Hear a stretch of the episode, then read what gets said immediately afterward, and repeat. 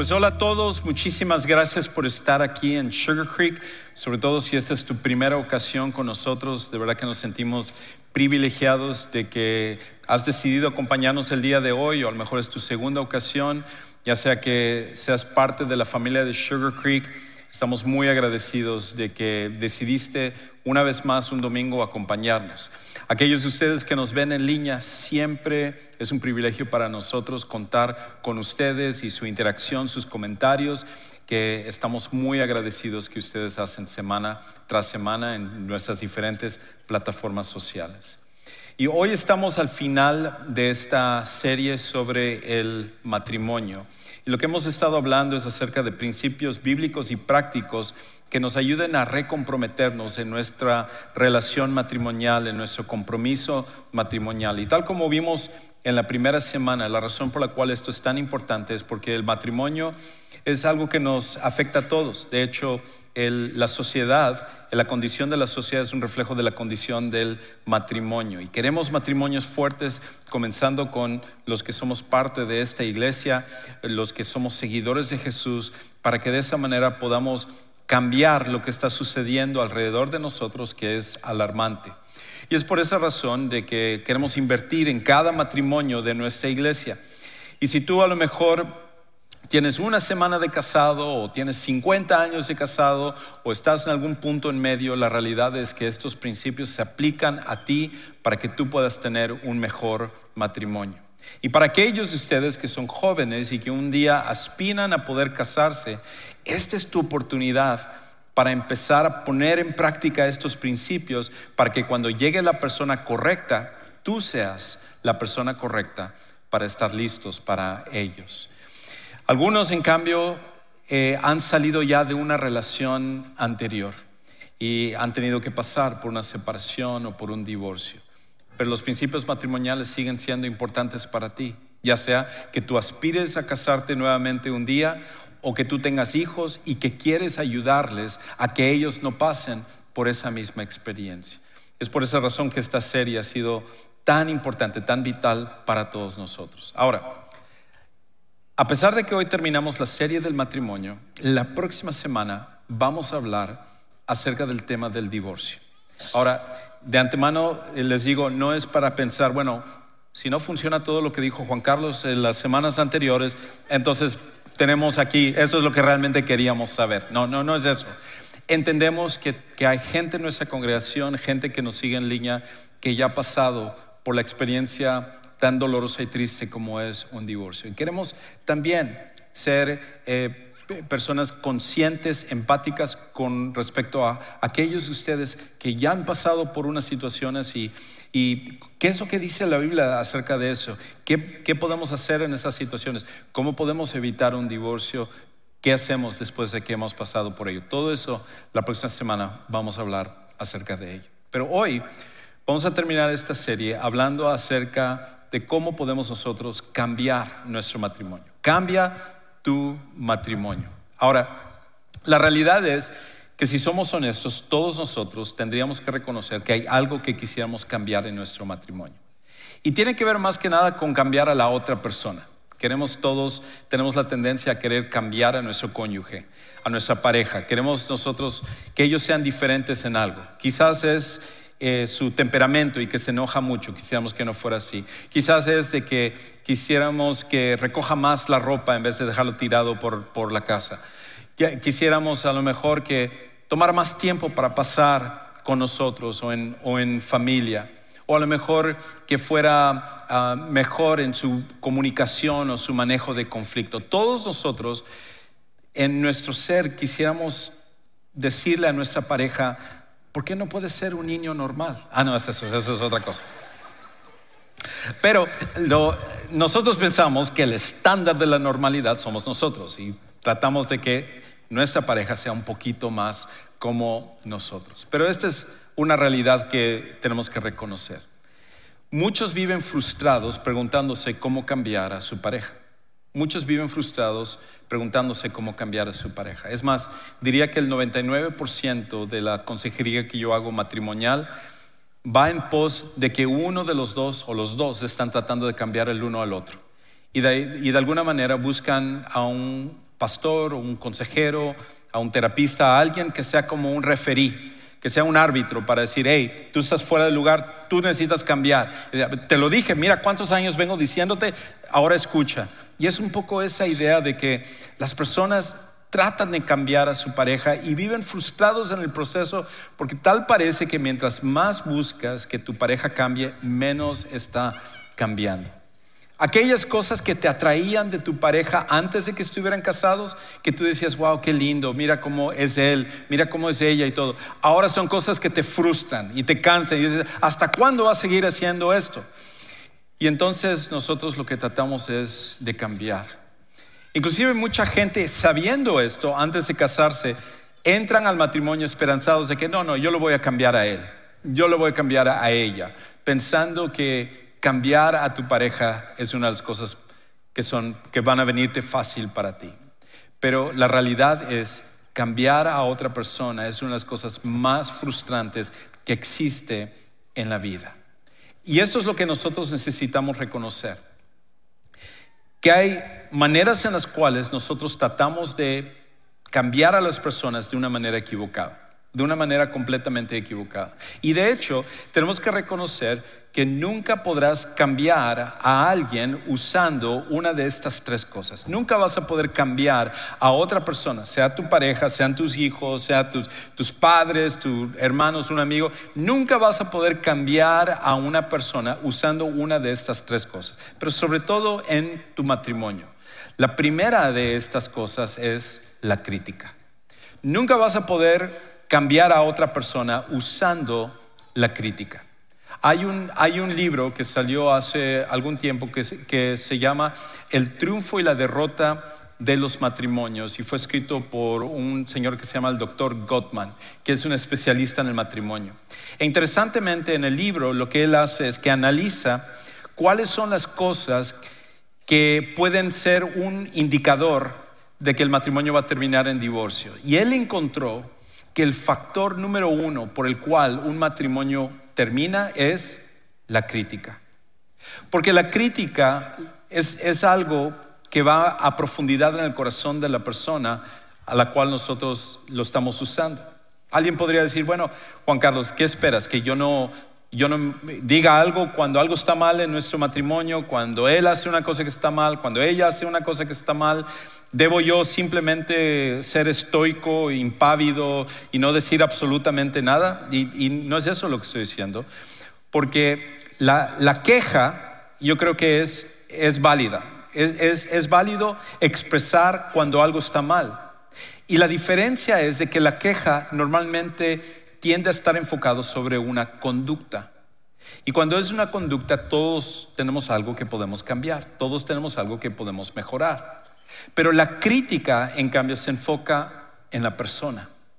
Y lo que hace es que demerita a la persona, hace sentir a la persona menos.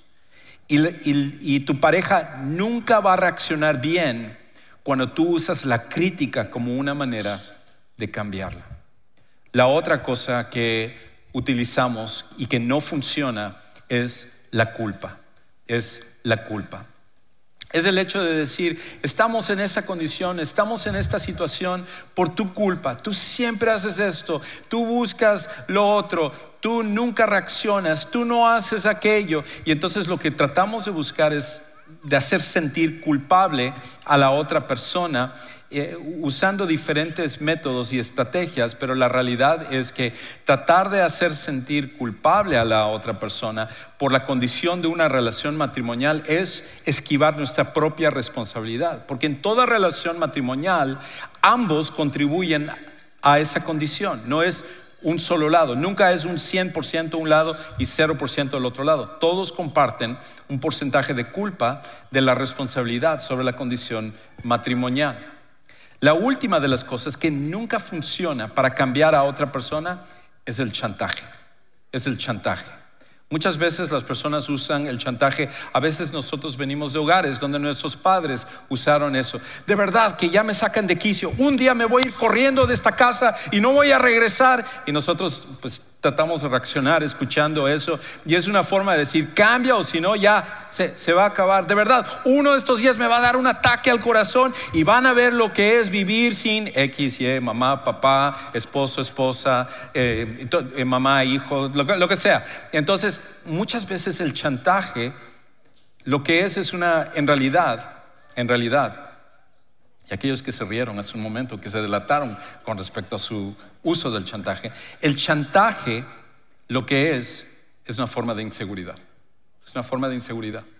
Porque lo que hace el chantaje es que al estar inseguros, lo que usamos es una forma de manipulación para poder controlar a otra persona. Pero el, chantaje nunca ayuda a que otra persona pueda cambiar. Y nunca te va a ayudar en que en, que en tu matrimonio lo uses como, una, como un arma para tratar de manipular a tu pareja. Ninguna de esas cosas jamás puede cambiar. La pregunta entonces es, ¿cómo podemos cambiar a, nuestra, a nuestro cónyuge? Porque es lo que queremos saber, es lo que tratamos de hacer en todo momento. Es lo que nos frustra de no ver ese cambio. Entonces significa que simplemente debemos de aguantar y ni modo. Si nuestro matrimonio está tronado, si nuestro matrimonio está mal, pues no lo aguantamos y ya estuvo. O sea, es la, la vida. Pero en realidad, en realidad no es así. En realidad sí es posible cambiar a una pareja en un matrimonio. Y esto es lo que nosotros necesitamos reconocer. Que el cambio en tu matrimonio comienza contigo. El cambio en tu matrimonio comienza contigo. Cuando tú y yo reconocemos nuestra responsabilidad y reconocemos lo que nosotros contribuimos a la situación matrimonial y nos enfocamos en tratar de cambiar la dinámica en nuestra relación matrimonial con lo que nosotros aportamos, automáticamente el matrimonio va a ser diferente. Lo sé porque eso fue mi experiencia. Lo he comentado ya en varias ocasiones. Sé que algunos ya están hasta el gorro de escuchar mi, comentario, pero tengo que hablar de mi situación personal porque eso es lo que he vivido. Cuando mi esposa y yo, nuestro primer año de casados, año y medio aproximadamente, pasamos por tiempos muy difíciles. Y la realidad es que la mayoría de la culpa era mía. Y durante ese periodo de año y medio donde las cosas eh, entramos en mucho conflicto, en peleas verbales, gracias a Dios nunca en algo físico, pero sí en, peleas y, en, enojos, sobre todo míos. Eh, ese tiempo poco a poco fue acabando con la paciencia de mi esposa. Acabamos de mudarnos de, eh, donde vivíamos en México y, y acabamos de venir a Texas con la finalidad de que yo pudiera estudiar en el seminario, prepararme para continuar en, el llamado del pastorado. Y aquí estaba yo preparándome, estudiando teología y todo eso, y mi matrimonio estaba mal. Y durante ese periodo de año y medio empezó a surgir la palabra separación. Y poco a poco, a medida que eso no funcionaba, empezó a surgir la palabra divorcio. Y las cosas iban de mal en peor hasta que un día las cosas cambiaron Quisiera decir por mi decisión, pero tristemente no fue así. Cambió por una decisión de mi esposa. Un día ella estaba escuchando en la radio una predicación y la predicación decía esto, si tú quieres el cambio en tu matrimonio, el cambio comienza contigo. Ahora, ella me comentó después de que no fue una decisión fácil, fue una decisión difícil porque lo que sucedió es de que ella, ella misma se decía, cambiar, pero ¿por qué tengo que cambiar yo? ¿Por qué no cambia él? ¿Por qué no cambia Juan Carlos? Porque la mayoría de las cosas que estamos pasando es por su culpa. Que él cambie primero, por lo menos en esto, y entonces yo también voy a cambiar en lo otro. Pero Dios empezó a trabajar en el corazón de ella. Y ella entonces finalmente dijo, ok Dios, voy a confiar en ti. Yo voy a procurar entregar mi vida en tus manos, dándote el control de mi matrimonio, para que tú seas el que me cambie a mí. Y esa decisión al final salvó y cambió nuestro matrimonio para siempre. Próximo mes cumplo 28 años de estar casado con mi esposa y no llegaríamos a este lugar si no fuera por esa decisión. Ahora, no sé si aplauden por los 28 años que hemos estado casados o por el aguante de mi esposa durante estos 28 años hacia, hacia mí. Pero bueno, independientemente de eso, la realidad es que lo he visto en carne propia, lo he visto de primera mano, que cuando nosotros tomamos en serio que el cambio comienza con nosotros, el matrimonio puede cambiar. Y lo he visto durante ya mis 30 años de trabajar como pastor, como en otras parejas. Este mismo principio transforma todas las cosas. Ahora, una de las cosas que va en contra de lo que nuestra sociedad nos dice y que es la mentira que se nos vende en redes sociales y que se nos vende en películas y se nos vende en series de televisión y todo, es de que la manera en la cual nosotros debemos de enfrentar el matrimonio y los problemas del matrimonio es que tenemos que comenzar amándonos a nosotros mismos. Ámate a ti mismo. Pero el problema es que esto no funciona. Porque mientras más buscas amarte a ti mismo, más haces de menos a la otra persona. Y es por esa razón que vivimos en un tiempo donde el matrimonio está capa caída y nuestra sociedad como consecuencia está capa caída. Y mientras más tú te pongas en primer lugar, más tu matrimonio, tu familia, tus hijos y todas las demás personas a tu alrededor van a sufrir. Porque esta es una realidad. Tu matrimonio empeora cuando priorizas la necesidad propia, pero mejora cuando priorizas la necesidad del otro. Lo que cambia el matrimonio, el principio que vemos a través de aquel que hizo el matrimonio, que es Dios, es que nos dice que cuando nosotros priorizamos nuestra propia necesidad, nuestro matrimonio siempre va a ir hacia abajo, siempre va a empeorar. Pero el matrimonio cambia y mejora cuando nosotros tomamos la decisión de priorizar la necesidad de nuestro cónyuge. Es por esa razón que si nosotros en vez de comprar lo que el, humo que la sociedad nos vende, tomamos en serio esto, empezaremos a ver matrimonios que son transformados. Cuando anteponemos la necesidad de nuestro cónyuge, inclusive a nuestra propia necesidad, empezaremos a ver el cambio en nuestro matrimonio que siempre hemos deseado. Ahora, la Biblia está llena de estos principios. Y, hay muchos pasajes que hablan acerca de cómo uno debe llevar esto a cabo. Pero creo que uno de los pasajes más prácticos fue escrito por un hombre que vino a entender esto en su propia vida, no solamente con respecto al matrimonio, sino con respecto a la manera en la cual él estaba viviendo. Y el nombre de este hombre se llamaba Pedro. Pedro, que fue uno de los discípulos originales de Jesús, un apóstol de Jesús, lo conocemos principalmente por una historia negativa en su vida. Porque en una ocasión Jesús les había anunciado a él y a los demás discípulos que todos ellos iban a abandonar a Jesús. Y Pedro, ni tarde ni perezoso, se levantó y él dijo, quizás esta bola de patanes, ellos te van a abandonar, pero yo no.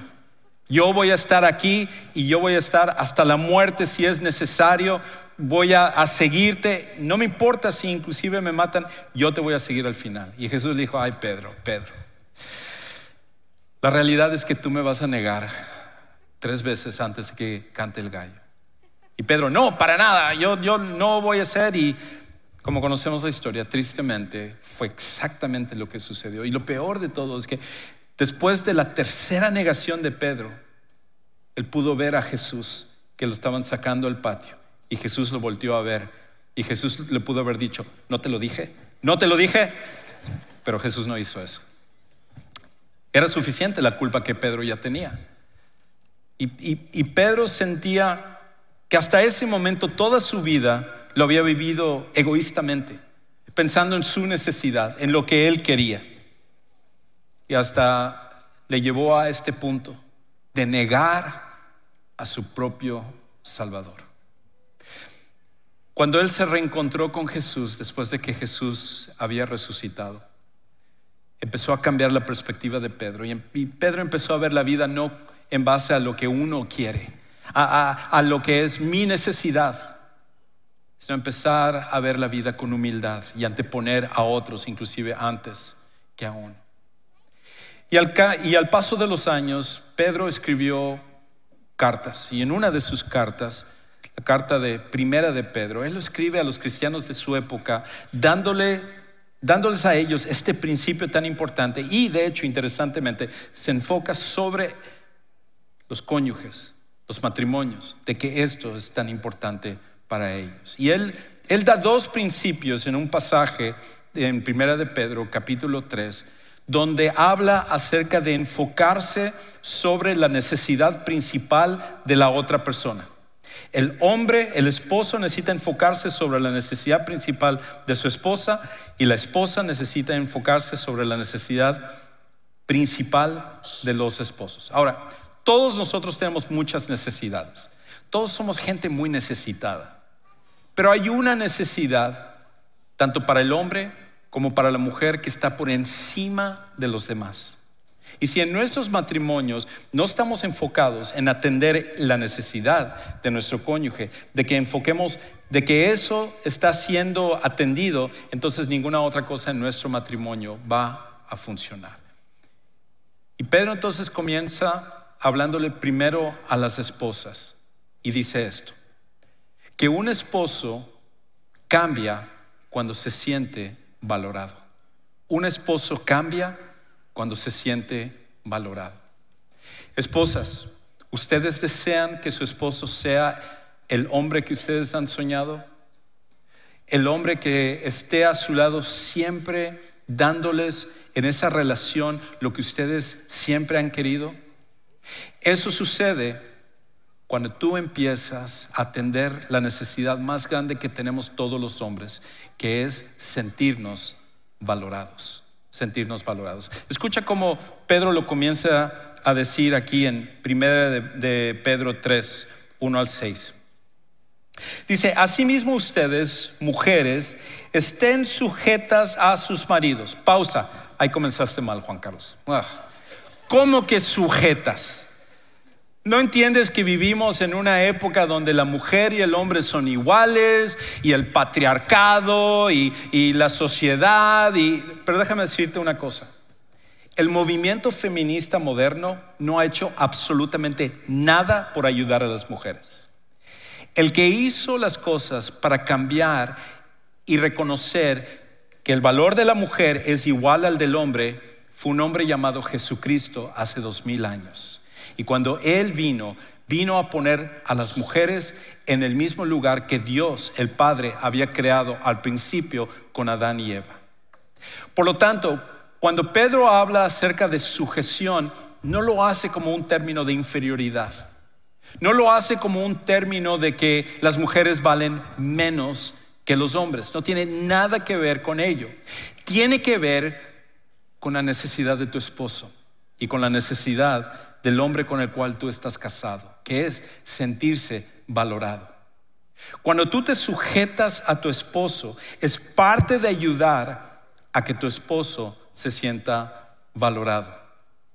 Y en un mundo donde los hombres hoy en día están siendo atacados y que el hombre se siente de que nunca llega a la medida de las expectativas de la sociedad y mucho menos de su esposa, y que se siente menos y que nunca es el padre que necesita ser y que, y que siempre hay algo de qué quejarse y que los hombres son la, la razón por la cual hay todos los problemas hoy en día, no es hasta que la esposa toma esto en serio de reconocer que su esposo necesita ser valorado para que entonces el hombre pueda ser el que tú siempre has querido.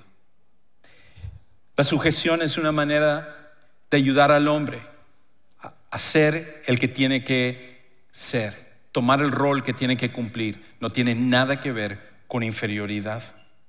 Y luego dice, de modo que si alguno de ellos son desobedientes a la palabra, pueden ser ganados sin palabra alguna por la conducta de sus mujeres al observar ellos su conducta casta y respetuosa.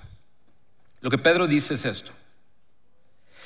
La mayoría de mujeres, no, no el 100%, pero la gran mayoría de mujeres muchas veces tienen la tendencia de querer sentarse con su esposo y querer hablar las cosas. Cuando sucede algo, lo sientan y, dicen, mira, tenemos que hablar acerca de esto. No, no, es que ahorita no, porque no, no, tenemos que resolver esto y tenemos que hablar acerca de esto. O se acercan en algún momento, algo hizo el esposo y se acercan, oye, no habíamos hablado acerca de esto y entonces, pum. Desde el momento en el cual tú tienes esa conversación, desafortunadamente, a oídos de los hombres, los hombres inmediatamente es en qué fallé ahora. ¿En qué estoy mal ahora? ¿Qué, me vas a criticar ahora? ¿Qué, vas a decir que ahora fallé? Y cuando el hombre escucha eso, lejos de abrirse, lo que hace es que se cierra más. Si no, te preguntaría, esposa, en todos estos años que le has dicho todo lo mal que hace tu esposo, ¿cuánto ha cambiado para bien? La respuesta es probablemente nada. Porque los hombres no cambian simplemente escuchando las cosas. No estoy diciendo que nunca digas nada a tu esposo, pero tu esposo no va a cambiar simplemente porque le dices las cosas, pero sí va a cambiar a través de tu conducta, a través de lo que haces. Por lo tanto, tu conducta modela lo que también deseas ver en tu esposo. Y entonces Pedro continúa diciendo esto, que el adorno de ustedes no sea el externo, peinados ostentosos, joyas de oro, vestidos lujosos, sino que sea lo que procede de lo íntimo del corazón, con el adorno incorruptible de un espíritu tierno y sereno, lo cual es precioso delante de Dios. Porque así también se adornaban en otro tiempo las santas mujeres que esperaban en Dios estando sujetas a sus maridos. ¿Qué es, ¿Qué es lo otro que dice Pedro para las mujeres? No está diciendo, por favor, que no se arreglen cuando salen de sus casas. Por favor, no vengan a la iglesia despeinadas y en bata, sin su maquillaje, con sus mascarillas o cualquier otra cosa. Por favor, no vengan así. No es eso lo que Pedro está diciendo. Pedro lo que está diciendo es esto. Algo que en ese tiempo ya era un problema y que hoy en día se ha exacerbado. Y es de que las mujeres pueden caer en la trampa de sobreenfocarse en lo externo y descuidar lo interno. Es por esa razón que los videos de TikTok, Instagram y todas estas cosas que vemos hoy en día presionan a las mujeres a tener que estar lo más hermosas posible. Enfocarse sobre lo externo porque constantemente están siendo comparadas con otras mujeres. Y es por esa razón que ha llegado a tanta presión hoy en día que la gran mayoría de mujeres no suben una foto sin ponerle unos 10, 15 filtros. Y cuando conoces a la mujer dices, ¿eres tú la de la foto? ¿O, es, otra persona? Y entiendo, es la presión que cada mujer siente hoy en día, porque lo que el mensaje de nuestra sociedad le está diciendo es, si tú no eres una mujer bella, si no eres una mujer atractiva, nunca podrás atraer a un hombre o retener a un hombre. Pero Pedro dice esto, lo externo se va a acabar.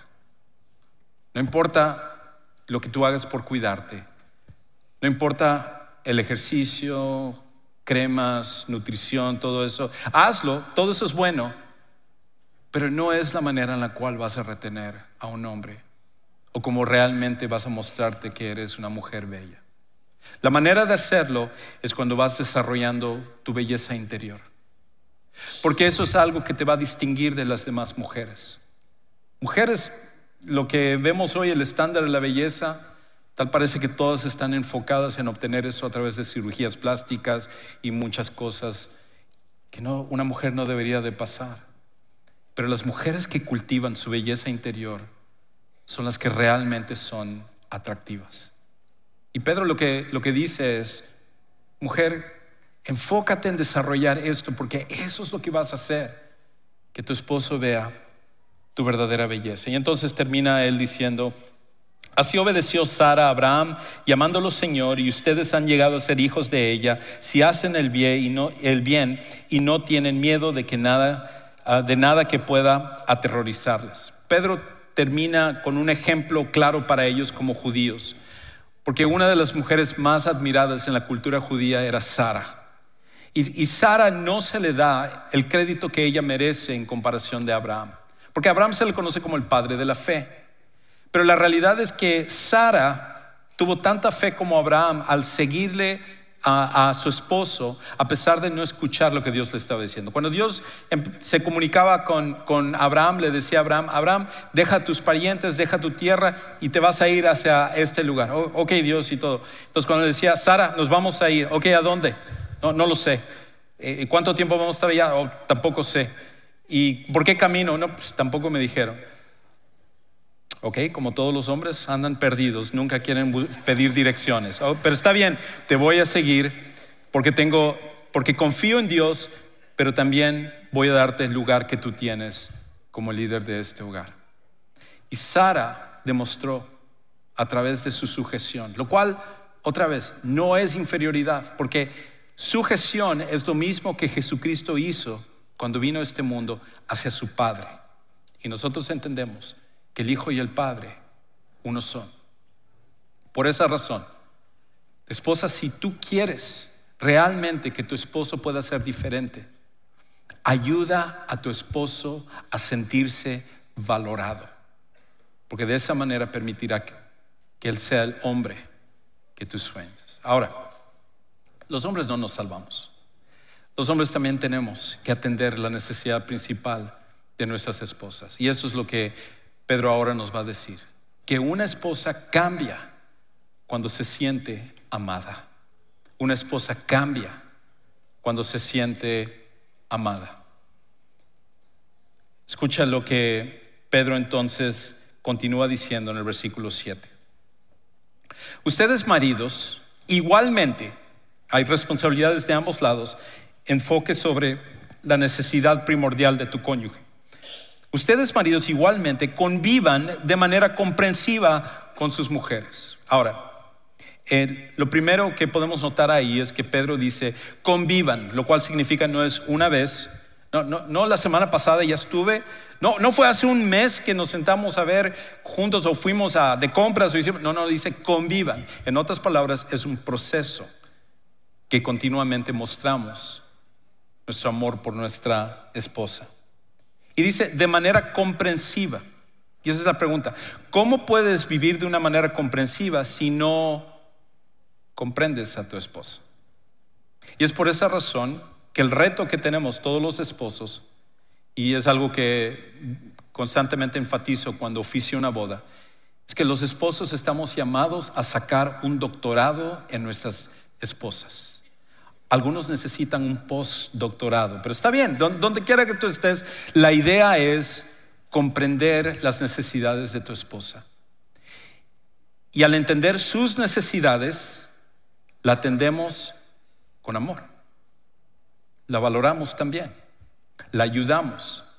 Y cuando sucede esto y ella se siente amada, entonces ella empieza a cambiar también. Y escucha cómo dice aquí, como, como, con un vaso más frágil, puesto que es mujer, y entonces ahí pausa un segundo, como un vaso más frágil, puesto que es mujer. Sé que eso es algo no muy agradable hoy en día, cuando ni siquiera podemos distinguir entre qué es un hombre y una mujer hoy en día, lo cual es tan ridículo. Pero la realidad es esto.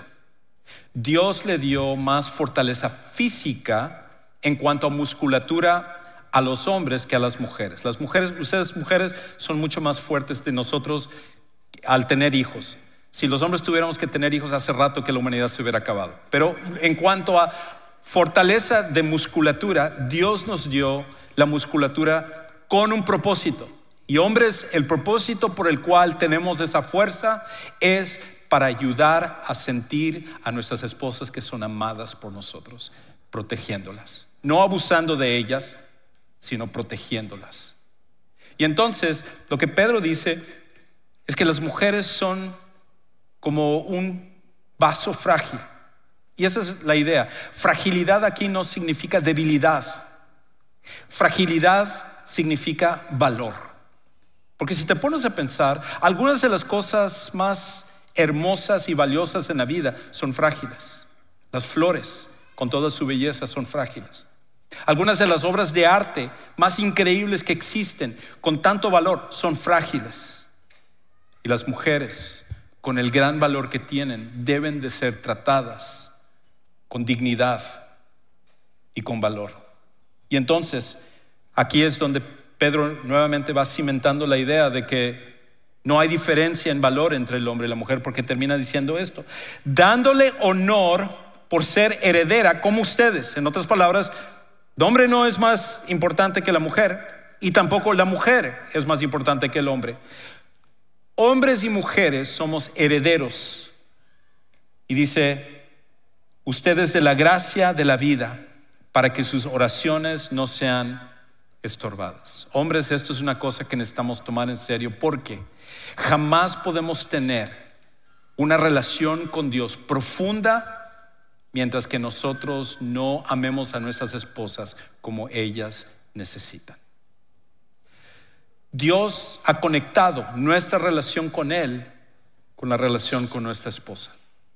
Y por tanto, ninguna cantidad de religiosidad, ninguna cantidad de lectura de la Biblia, ninguna cantidad de oración puede sobreponer cuando nosotros descuidamos a nuestra esposa, maltratamos a nuestra esposa o no, le damos el lugar que ella merece. Y al final de cuentas, esto es lo que tenemos que reconocer. Tanto hombres y mujeres, de que cuando nosotros nos enfocamos en valorar la esposa al esposo y que los esposos amen a sus esposas, entonces entenderemos que esto es un privilegio, porque esa es la realidad. Dios te dio solo a ti el privilegio de servir la necesidad más grande de tu cónyuge. Ninguna otra persona tiene ese privilegio en la vida de tu cónyuge, porque solamente tú estás aquí para ayudar a sentir más que cualquier otra persona a un esposo que es valorado y a una esposa que es amada. Y cuando nosotros hacemos esto, la dinámica en nuestro matrimonio siempre va a cambiar para bien. La realidad es que el cambio comienza con una transformación interna que solo Jesús puede hacer. Gran problema que todos nosotros tenemos es que somos pecadores, somos rebeldes. Y en vez de seguir la voluntad de Dios, lo que hacemos es desobedecerle. Y Dios lo que nos pone es la oportunidad de que nosotros recibamos una transformación y una fuerza sobrenatural, espiritual, que viene cuando conocemos a Jesucristo como nuestro Salvador personal y le permitimos que Él sea el Señor de cada área de nuestra vida. Quizás tú nunca has tomado esa decisión porque a lo mejor nunca lo has comprendido exactamente qué es, pero sabes que tú necesitas de Jesús. Y el día de hoy nos encantaría que tú pudieras tomar esa decisión. Es por eso que tenemos allá afuera un lugar que llamamos el Centro de Siguientes Pasos. Y terminando este servicio, te invitamos a que pases por ahí para que podamos orar contigo, que expliquemos cómo tomar esta decisión o simplemente escucharte con respecto a lo que tú necesitas el día de hoy. Padre Celestial, tú eres el creador del matrimonio. Es una idea que va más allá de lo que nosotros hubiéramos podido concebir. Y esta que es la relación más profunda entre dos seres humanos, la de un esposo y una esposa, nos lo diste como un regalo para que nosotros lo podamos disfrutar y a la misma vez ser perfeccionados. Ayúdanos a cambiar la dinámica matrimonial, comenzando con nosotros y enfocándonos en servir nuestro cónyuge. Pido por cada uno de los matrimonios que están aquí y los futuros matrimonios, al igual de aquellos que nos ven en línea. Te amamos y te adoramos y te damos gracias porque un día entraremos para siempre al matrimonio perfecto que es entre la iglesia y tu Hijo Jesucristo. Y oramos en el nombre de Él.